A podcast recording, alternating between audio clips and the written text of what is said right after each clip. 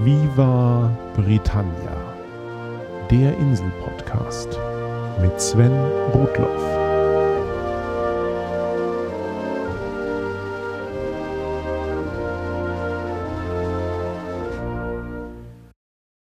Herzlich willkommen zur Folge 26 von Viva Britannia, dem Podcast über Großbritannien und die Briten.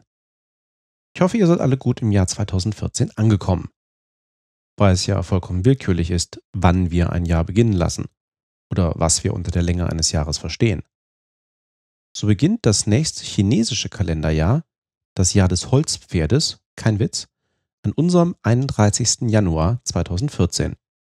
Und es wird bis zum 18. Februar 2015 dauern. Das chinesische Jahr des Holzpferdes ist in unserem Verständnis also fast drei Wochen länger als ein Jahr. Ich kann auch behaupten, dass das zweite Jahr Viva Britannia mit dieser Folge beginnt, weil es die erste Folge im Jahr 2014 ist. Oder beginnt das zweite Jahr Viva Britannia erst mit der nächsten Folge, weil erst dann zwölf Monate seit der Nullnummer und Folge 1 vergangen sind. Der Einfachheit halber belasse ich es in meinem Sprachgebrauch aber mal beim Kalenderjahr. Jedenfalls hat für mich und Viva Britannia das Jahr 2014 schon fleißig begonnen. Über einige Neuerungen und Neuigkeiten werde ich aber erst am Ende der Folge berichten. Kommen wir erst einmal zum heutigen Thema. Maße. Was so trocken klingt, dazu habe ich in früheren Episoden schon die eine oder andere launige Andeutung gemacht. Zwar nutzen die Briten im Gegensatz zu den Amerikanern offiziell metrische Maßeinheiten, aber einiges ist im britischen Alltag noch immer anders als auf dem europäischen Kontinent. Da ist von Pints Bier die Rede, Straßenschilder geben die Entfernung in Meilen an, der Kollege sagt, dass über Weihnachten ein Stone zugenommen hat und manch älterer Brite redet gelegentlich noch von Schillings. Schauen wir also einmal, was man zum Thema Maße wissen sollte, um als Gast auf der Insel nicht vollkommen verwirrt zu sein. Und zu dem einen oder anderen Thema gibt es auch, wie so häufig, überraschende Geschichten zu entdecken. Als erstes muss ich noch einmal auf das Jahr zurückkommen, beziehungsweise auf Kalender. Ich hatte das krumme englische Steuerjahr ja schon einmal erwähnt, aber bei meinen Recherchen habe ich noch ein paar weitere Details aufgespürt. Daher das Thema jetzt noch einmal im Zusammenhang. Im Mittelalter richtete sich der Kalender in den meisten europäischen Ländern nach religiösen Feiertagen. In Großbritannien begann spätestens seit dem 12. Jahrhundert das Jahr mit dem 25. März.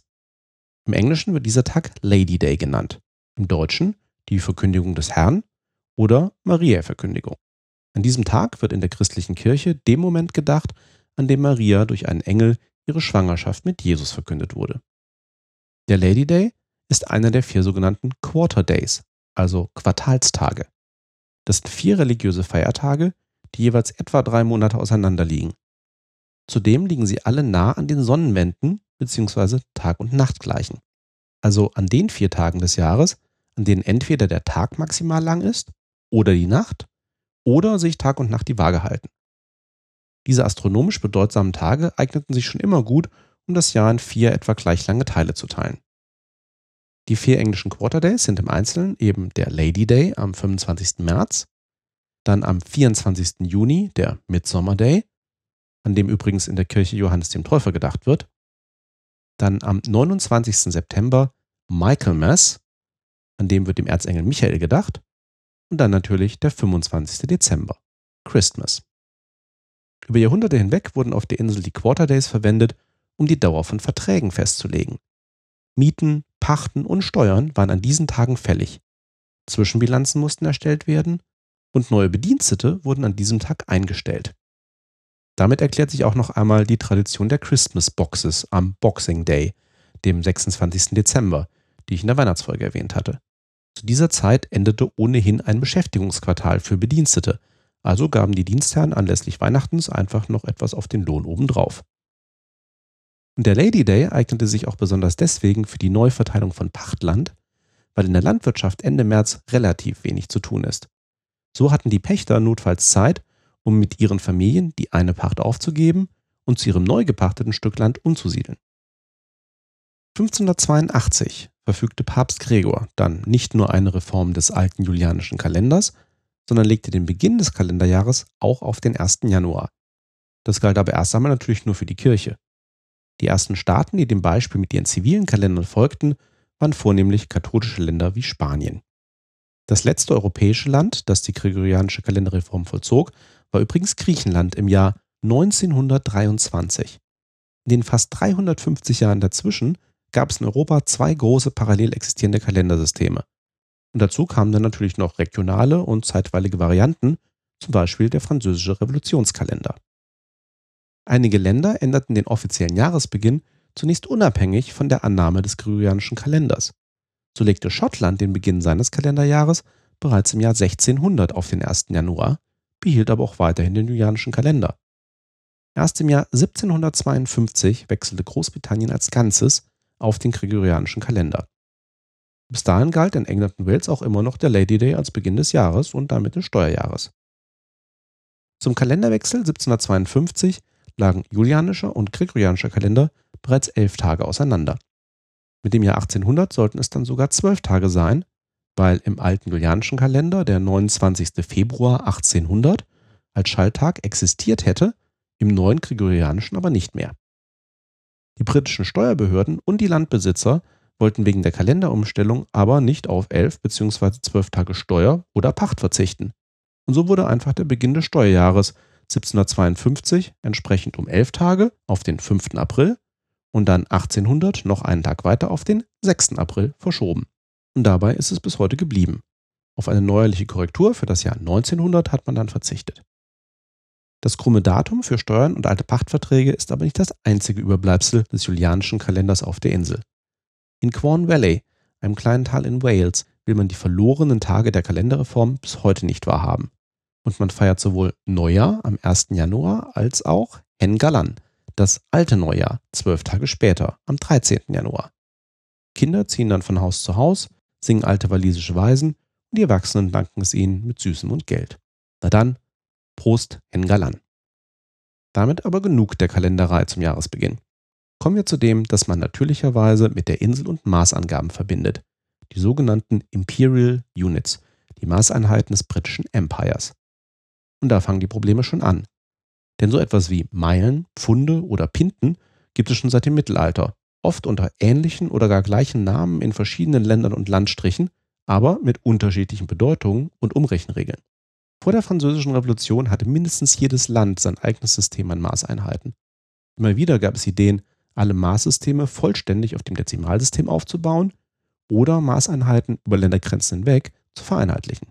Das hätte einerseits dem internationalen Handel geholfen, andererseits profitierten zu viele geschickte Kaufleute von unterschiedlichen Definitionen der gleichen Einheit. Besonders große Unterschiede zwischen regionalen Definitionen innerhalb von Frankreich sollen sogar mit ein Grund für die Französische Revolution gewesen sein. Es ist also nicht verwunderlich, dass sich ausgerechnet die Franzosen daran machten, ein neues, einheitliches Maßsystem auf Dezimalbasis einzuführen. Sie nahmen dabei auch Kontakt mit den Briten und Amerikanern auf, aber die hatten kein Interesse. Dennoch verbreitete sich das französische Konzept eines metrischen Systems, dem wir heute den Meter, den Liter und das Kilogramm zu verdanken haben, auch dank Napoleon, Anfang des 19. Jahrhunderts in Teilen Europas und der Welt. Aber auch die Briten blieben nicht untätig. Um innerhalb von Großbritannien und dem gesamten Commonwealth für einheitliche Maße zu sorgen, wurde im Jahr 1824 der Weights and Measurements Act verfügt. Ein Gesetz, das die Definition unzähliger Maßeinheiten für das gesamte Reich festlegte. Und diese Einheiten sind es, die man heute im eigentlichen Sinne unter Imperial Units versteht. Der Unterschied ist wichtig, denn die Imperial Units unterscheiden sich manchmal von den gleichnamigen amerikanischen Einheiten. Natürlich haben die britischen Auswanderer nach Amerika auch ihre damaligen Maßeinheiten mitgebracht. Aber nach der Unabhängigkeit der USA von Großbritannien sahen die Amerikaner keine Notwendigkeit, im 19. Jahrhundert irgendwelchen britischen Neudefinitionen zu folgen. Sie entwickelten ihre Maßeinheiten dann unabhängig weiter, und so kommt es zu einigen Unterschieden. Die amerikanischen Einheiten werden offiziell US Customary Units genannt. Besonders bei Kochrezepten ist da immer mal wieder wert zu prüfen, ob man ein amerikanisches oder britisches Kochbuch vor sich hat. Wobei die aktuellen britischen Kochbücher mittlerweile auch immer dezimale Einheiten mit angeben. Denn offiziell beginnend im Jahr 1965 hat Großbritannien stufenweise das metrische System eingeführt. Dieser Prozess wird als Metrication oder Metrisierung bezeichnet und sollte eigentlich bis 2010 abgeschlossen sein. Bis dahin liefen Übergangsregelungen, nach denen imperiale und metrische Einheiten parallel verwendet werden durften. Tatsächlich werden fast alle Geschäftsaktivitäten auf der Insel heute mit metrischen Einheiten durchgeführt. Aber an vielen Stellen findet man auch Angaben in beiden Systemen und auch im allgemeinen Sprachgebrauch sind einige ausgewählte Imperial Units nach wie vor sehr häufig. 2007 hat die EU die Übergangszeit für die Umstellung dann auch auf unbestimmte Zeit verlängert, sodass sich an dieser Situation in absehbarer Zeit nichts ändern wird. Gehen wir die wichtigsten Lebensbereiche also einmal durch, damit ihr gewappnet seid. Auf britischen Straßenschildern sind Entfernungen nach wie vor in Meilen und Yards, zu Deutsch Schritten, angegeben. Eine Meile sind 1,6 Kilometer und ein Yard sind etwa 90 Zentimeter. Das kann für uns Europäer ein paar interessante psychologische Effekte mit sich bringen. Wenn wir auf einem Straßenschild sehen, dass eine Ausfahrt 5 entfernt ist, assoziieren wir automatisch 5 Kilometer. Und wir wissen aus Erfahrung, wie weit 5 Kilometer sich anfühlen. In Großbritannien kommt uns die Strecke subjektiv sehr lang vor, denn wir fahren ja 5 Meilen, also 8 Kilometer. An der Ausfahrt selbst erleben wir dann aber plötzlich einen umgekehrten Effekt. Da sind, wie in Deutschland, Schilder, die angeben, dass die Ausfahrt 300, 200, 100 Einheiten entfernt ist. Das sind aber 300, 200, 100 Yards. Und die sind um 10% kürzer als unsere Meter. Subjektiv rasen diese Schilder also an uns vorbei. Diese beiden entgegengesetzten Effekte, subjektiv lange Entfernung in Meilen, subjektiv kurze Entfernung in Yards, die konnte ich noch nach Jahren täglichen Autobahnfahrens spüren. Man weiß irgendwann, wie weit sich eine Meile oder 100 Yards anfühlen, aber so ganz wird man den Unterschied im Gefühl nicht los. Die Sache mit den Meilenangaben im Verkehr unterscheidet im Übrigen Großbritannien von Irland. Dort geben die Schilder wie bei uns Kilometer an. Auch das hat mich dann bei Irlandbesuchen wieder verwirrt. Also immer schön aufpassen. Auch die kleineren Längenangaben Foot, zu Deutsch Fuß, und Inch, zu Deutsch Zoll, sind noch im Gebrauch. Wie jeder weiß, der sich nur ein wenig mit Typografie oder Dokumentendesign auseinandergesetzt hat, ein Zoll entspricht 2,54 Zentimetern. Das ist auch der Standardrand bei einem Microsoft Word-Dokument. 12 Zoll sind ein Fuß, also etwa 30 Zentimeter. 3 Fuß sind dann ein Yard, also die 90 Zentimeter, und 1760 Yards sind eine Meile. Bei diesen ganzen Längenangaben gibt es nach einer Übereinkunft der Briten und der Amerikaner seit 1959 übrigens nur noch minimale Unterschiede. Täglichen Gebrauch kann man sie also vernachlässigen. Feet begegnet man auf der Insel vor allem in zwei Zusammenhängen. Zum einen kennt eigentlich jeder Brite seine Körpergröße in Fuß und Zoll. Allerdings kennt er sie auch in Zentimetern. Denn zum Beispiel der Hausarzt muss Angaben in Krankenakten verpflichtend im metrischen System machen. Der andere Zusammenhang ist für europäische Einwanderer schon etwas komplizierter. Wenn die Größe von Wohnungen oder Häusern nicht ohnehin in der Anzahl der Schlafzimmer angegeben wird, siehe Viva Britannia Folge 2, findet man in Immobilienanzeigen keine Quadratmeter, sondern Quadratfuß. Das sind wiederum etwa 10% weniger als die gleiche Angabe in Quadratmetern. Wenn man das also weiß, kann man sich einigermaßen zurechtfinden. Aber ich garantiere euch, wenn ihr mal in die Verlegenheit kommt, werdet ihr es ohnehin wieder nachschlagen. Um mit gleich zwei häufigen Missverständnissen aufzuräumen, noch eine letzte Anmerkung zu Längenmaßen. 20.000 Meilen unter dem Meer ist der deutsche Titel eines bekannten Romans von Jules Verne. Der Titel bezieht sich aber weder auf Meilen noch auf eine Meerestiefe. Sowohl im französischen Titel als auch im englischen ist nicht von 20.000 Meilen die Rede, sondern von 20.000 Leagues, zu Deutsch Leugen. Das ist ein altes Maß, das mehrere Seemeilen meint. Die genaue Umrechnung schwankt mal wieder je nach Quelle, irgendwo zwischen zwei und sieben Kilometern. Im Allgemeinen geht man aber von drei Seemeilen, also etwa fünfeinhalb Kilometern aus. Das ist die Entfernung, bis zu der ein mittelgroßer Mensch, der am Strand steht, ein Schiff noch sehen kann, bevor es in dem Horizont verschwindet. Jules Verne geht in seinem Buch von vier Kilometern pro Leuge aus. Der korrekte metrische Titel seines Romans wäre also 80.000 Kilometer unter dem Meer. Das ist aber mehr als das Sechsfache des Erddurchmessers. Aber Verne meinte damit auch gar keine Tiefe. Die größte Meerestiefe, die er in seinem Roman angibt, sind 16 Kilometer. Stattdessen bezieht sich der Titel auf die Strecke, die Captain Nemo mit seinem U-Boot Nautilus in den Weltmeeren zurücklegt. Also etwa zweimal um die Erde. Alles klar? Wo wir gerade über das Meer sprechen, kommen wir doch mal auf die Maße für Flüssiges. Also so etwas wie Liter. Oder eben Pint. Traditionell wird Bier und Cider auf der Insel nach wie vor in Pints und Half Pints ausgeschenkt. Und auch Milchpackungen gibt es in Vielfachen von Pints. Ansonsten sind für die Angabe von Volumina durchweg wirklich Liter üblich. Ab und zu sprechen Briten im Zusammenhang mit dem Treibstoffverbrauch von Autos auch noch von Gallonen, obwohl an den britischen Tankstellen schon seit 30 Jahren Benzin nur noch in Litern abgegeben wird. aber manche Bräuche sterben eben langsam. Die Gallone ist auch das alte Ausgangsmaß für das Volumensystem. Eine britische Gallone oder genauer Ale Gallon entspricht 4,5 Litern. Eine Gallone besteht aus 8 Pints und ein Pint aus 20 Flüssigunzen, im Englischen Fluid Ounces. Damit hat ein britisches Pint 570 Milliliter und eine britische Flüssigunze 28 Milliliter. Die USA hingegen verwenden eine andere Definition von Gallone, eine Wine Gallon. Diese entspricht nun knapp 3,8 Litern. Damit sind ein amerikanisches Pint auch nur 470 Milliliter. Dafür rechnen die Amerikaner auf einen Pint nicht 20 Flüssigunzen wie die Briten, sondern nur 16, sodass sie am Ende mit 29 Millilitern fast bei den britischen 28 herauskommen. Na, seht ihr jetzt, warum ein einheitliches metrisches System viel praktischer wäre? Aber alles, was man sich für den praktischen Gebrauch merken muss, wenn man auf der Insel ein Pint bestellt, bekommt man deutlich mehr als einen halben Liter. In den USA bekommt man weniger als einen halben Liter. Jetzt fehlt noch das britische Pfund, und zwar in mehrerlei Hinsicht. Zunächst einmal das Gewicht. Wie bei der Körpergröße mit Feet und Inches kennen die meisten Briten auch ihr Körpergewicht nicht nur in Kilogramm, sondern auch in Stones und Pounds. Ein Pfund ist etwas weniger als ein halbes Kilo, genauer gesagt 450 Gramm.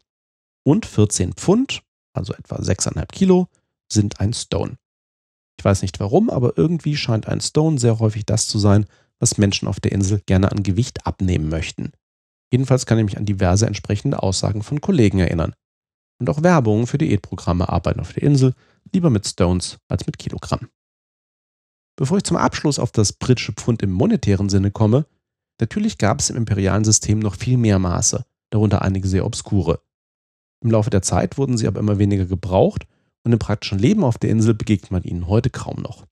Schön zu wissen, dass die Länge eines Cricket-Pitches mit 20 Metern genau einer Chain entspricht. Oder dass 8 Stones ein Hundredweight sind. Oder 2 Gallonen ein Pack und 4 Packs ein Buschel. Das alles muss man aber nicht wissen. Und wenn ihr beim Lesen von Charles Dickens mal über ein solches Wort stolpert, schlagt es halt nach. Und im Übrigen gab es, wie auch im Rest Europas, neben dem normalen Maßsystem parallel auch immer ein eigenes für Apotheker. Diesen traditionellen Apothekermaßen haben wir dann so schöne Begriffe wie Quäntchen oder Skrupel zu verdanken. Aber das würde jetzt wirklich zu weit führen. Widmen wir uns stattdessen noch kurz dem anderen Pfund, dem Geld. In verschiedenen Ländern wird die nationale Währung als Pfund bezeichnet, aber der offizielle Name für das britische Pfund ist Pound Sterling. Es ist eine der ältesten noch im Gebrauch befindlichen Währungen. Sie geht bis auf die Angelsachsen zurück. Ende des 8. Jahrhunderts führte König Offa auf der Insel eine Währung aus Silbermünzen ein. In Anlehnung an das Währungssystem, das zuvor schon Karl der Große in seinem Reich umgesetzt hatte, wurde ein abgewogenes Pfund Silber in 240 kleine Münzen aufgeteilt, sogenannte Pennies oder Pence. Man vermutet, dass die Pennies umgangssprachlich schnell als kleine Sterne bekannt wurden, also als Starlings. Ein Pound of Starlings wurde irgendwann zum Pound Sterling.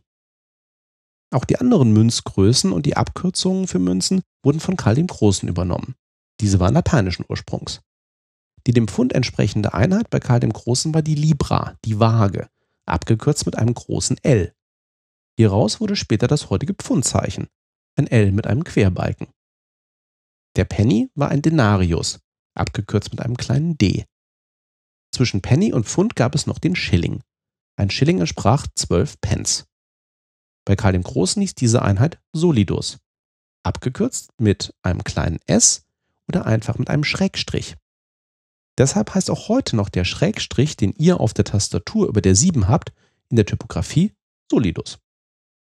In den folgenden Jahrhunderten gab es dann auch als kleinere Münzeinheiten noch den Halfpenny sowie Viertelpennys. Aber weil sich Fourthling für Viertelpenny schlecht aussprechen lässt, wurde daraus schnell Farthing. Lange Zeit waren diese ganzen Münzen wirklich aus Silber, aber nach und nach nahm ihr Silberanteil immer mehr ab und stattdessen wurde mehr Kupfer verwendet. Oder die Münzen wurden insgesamt kleiner. Im 17. Jahrhundert wurde mit der Guinea auch erstmals eine britische Münze aus Gold geprägt, ursprünglich mit dem Wert eines Pfunds. Dann aber begann der relative Wert von Gold und Silber auf der Insel schnell stark zu schwanken, auch wegen des zunehmenden Handels mit den Chinesen, die nur Silber als Bezahlung für ihre Waren akzeptierten. So wurde immer mehr Silberwährung aus Großbritannien abgezogen und selbst der große Isaac Newton konnte als zeitweiliger Meister der staatlichen Münze das Problem der Wertschwankungen nicht in den Griff bekommen. Auch zu diesem Thema kann ich wieder einmal den Barockzyklus von Neil Stevenson empfehlen, in dem es unter anderem um die zunehmenden internationalen Währungsströme zur Zeit der Aufklärung geht. Pfund, Schilling und Pence gab es als Währungssystem auf der Insel grundsätzlich unverändert für mehr als 1000 Jahre. Zwischendurch gab es neben Halfpennies, Farthings und Guineas noch diverse andere Modeeinheiten, die sich aber nicht dauerhaft durchsetzten. Und dann kam der 15. Februar 1971. Am Decimal Day wurde der Schilling abgeschafft und seitdem besteht ein Pfund Sterling aus 100 Pence, nicht mehr 240. Und die werden nun abgekürzt mit einem kleinen P. Heute gibt es Pence-Münzen in den gleichen Werten wie die Euro-Cents, also mit den Werten 1, 2, 5, 10, 20 und 50. Dazu kommen dann noch 1 und 2 Pfund Münzen. Banknoten gibt es zu 5, 10, 20 und 50 Pfund. Größere Werte gibt es im normalen Umlauf nicht. Wer also 1000 Pfund in Scheinen bezahlen will, muss schon 20, 50 Pfund Noten hinblättern. Das Schöne an den britischen Münzen, sie lassen sich sehr gut unterscheiden. Anhand von Größe, Form, Farbe und Gewicht. Die 20 und 50 Pence Münzen sind zum Beispiel achteckig. Und die Pfundmünzen sind schön dick und schwer. Außerdem hat man sich beim Neudesign der Münzen im Jahr 2008 etwas Besonderes überlegt. Die Rückseiten der unterschiedlichen Pence-Münzen ergeben, wenn man sie richtig zusammenlegt, das königliche Wappen. Und wer dafür eine Vorlage braucht, auf der Rückseite der Pfundmünzen ist das Wappen vollständig dargestellt. Mit der Dezimalumstellung mag es zwar einiges an Charme verloren haben, aber das Pfund Sterling stellt immer noch etwas Einzigartiges dar. Also kein Wunder, dass die Briten sich so sehr gegen die Einführung des Euros wehren. Damit für diesmal genug zum Maßen. Ich hatte zum Abschluss noch ein paar Neuigkeiten versprochen, insbesondere für diejenigen Hörer, die wir Britannia nicht im Internet verfolgen. Zum Jahreswechsel habe ich alle bisherigen Folgen von Via Britannia noch am besserer Tonqualität nachproduziert. Außerdem habe ich für die ersten elf Folgen auch noch Kapitelmarken nachgeliefert. Damit sind alle Folgen jetzt technisch auf dem gleichen Stand und den werde ich auch in Zukunft beibehalten. Wer Via Britannia auf Twitter folgt, weiß, dass ich dort ab und zu auf Artikel oder Nachrichten verlinke, die etwas mit der Insel zu tun haben. Demgegenüber hatte ich die Accounts bei app.net und Facebook etwas vernachlässigt. Damit das nicht länger der Fall ist, landen jetzt alle meine Viva Britannia Tweets auch automatisch bei app.net und Facebook. Und schließlich, Anfang März erscheint das erste Viva Britannia Buch. Hierzu überarbeite ich gerade alle Episodenskripte des ersten Jahres, inklusive euren Anmerkungen und meinen Ergänzungen. Inhaltlich soll das Buch alle Themen der bisherigen Folgen umfassen, zum Nachlesen für euch oder als Geschenk für Inselfans, die keine Podcasts hören. Viva Britannia, Wissenswertes von der Insel, wird im JMB Verlag erscheinen und soll 14,95 Euro kosten. Wer das Buch bis Ende Februar beim Verlag vorbestellt, bekommt es auch persönlich von mir signiert. Den entsprechenden Link findet ihr auf vivabritannia.de. Dann will ich mich auch mal schnell wieder dem Manuskript widmen. Nichtsdestotrotz, in zwei Wochen gibt es natürlich eine neue Podcast-Folge. Auf vielfachen Wunsch widme ich dann einem der bekanntesten Briten, der gerade wieder Schlagzeilen macht. Sherlock Holmes. Thanks for listening. Cheers and bye bye.